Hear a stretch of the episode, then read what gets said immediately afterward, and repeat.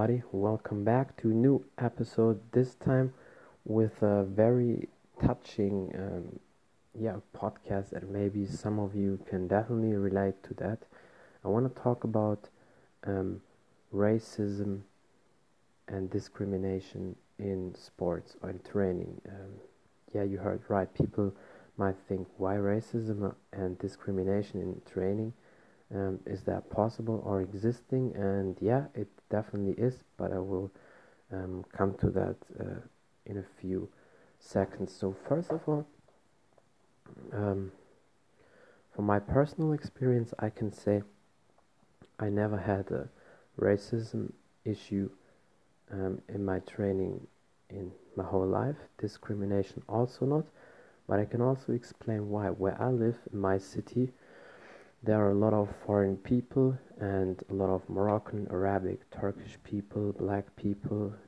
Of course, we are definitely the minority, no doubt about that. But in that little small town where I live, and especially in the gym where I train, in Tiger Gym, um, and then also in the weightlifting gyms, um, there's no really issue because there are a lot of um, Moroccan, Turkish, Arabic black people, as I said. And so, if first of all, if something really would happen, I can tell you that um, even if it sounds hard, but um, a lot of them would definitely fight against people who try to bully them, who try to be racists, who try to do discrimination um, on them. That's for a fact. And I would also not hesitate if somebody attacks me to fire back.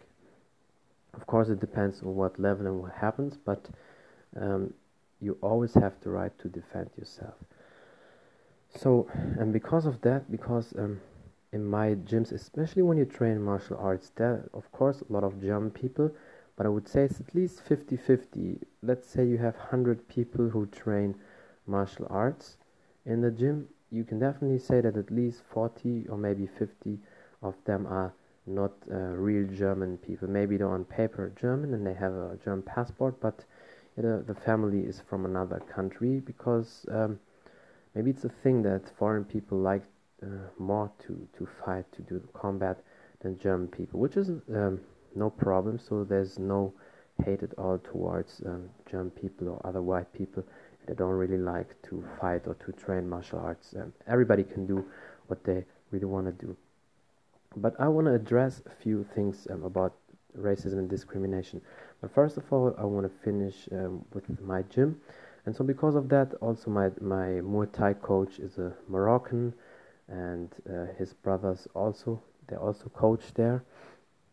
So, there was never an issue. My Taekwondo um, gym where I train, my coach is a German coach. He was uh, at the um, Olympic Games in '88 in Seoul in South Korea and he's really successful but he never um, has had or has something against foreign people.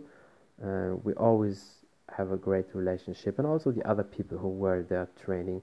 So I think in that area in these cities in the west side in Germany where I live it's cool. Uh, in East Germany there might be definitely different because there are a lot of um, racists and a lot of uh, Nazis that would be a different thing but i think in sports where especially martial arts football also the discrimination and racism is not that big although it's definitely possible especially if you are in certain areas in your country not just germany but in the whole world i would say.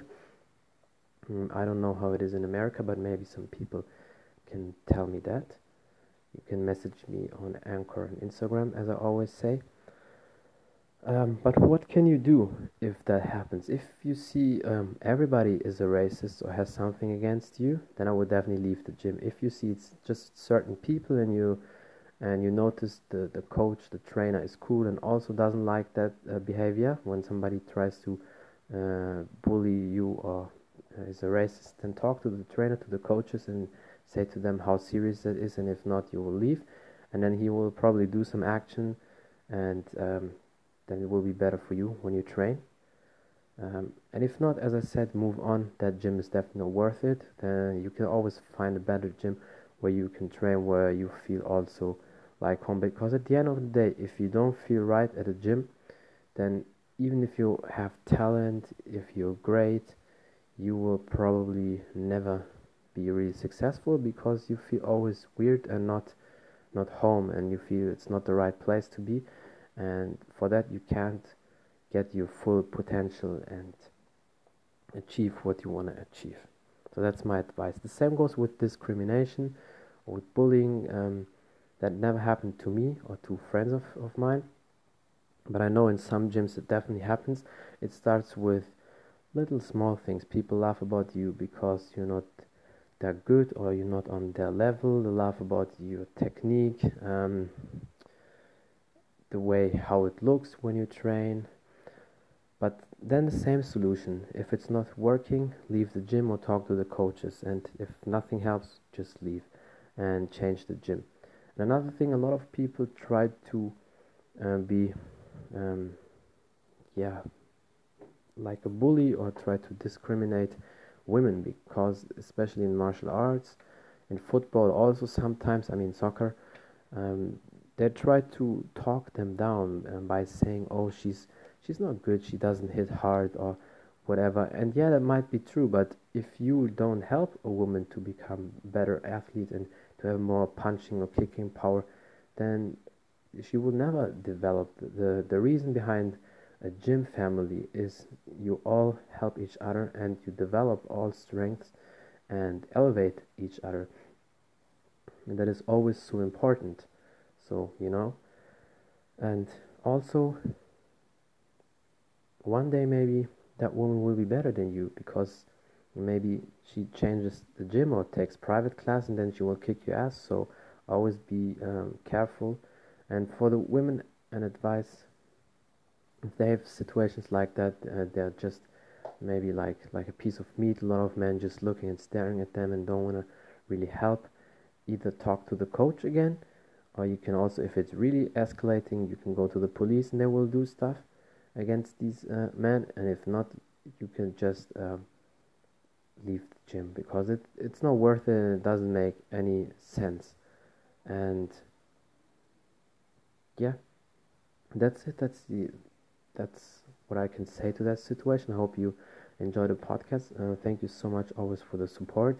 I hope um, you share my podcast. Talk to your friends. Talk about my podcast. Share it. Tell them to listen to my podcast on Spotify, Anchor, iTunes, wherever. It would be a big honor for me. Please, um, you can do it like that. Like that. Tell one friend to listen to my podcast, and with the request to tell it to another friend to listen to my podcast, and then it's like um, a big circle everybody tells one person one person and suddenly we have hundred or thousand more uh, listeners and then it would be great because then I can start different project I can help you more you can help me more so we grow together and can start cool projects maybe cool features I can have better interview guests better equipment so yeah but I will always keep going and thank you for the people always supporting me. And until next time, bye everybody.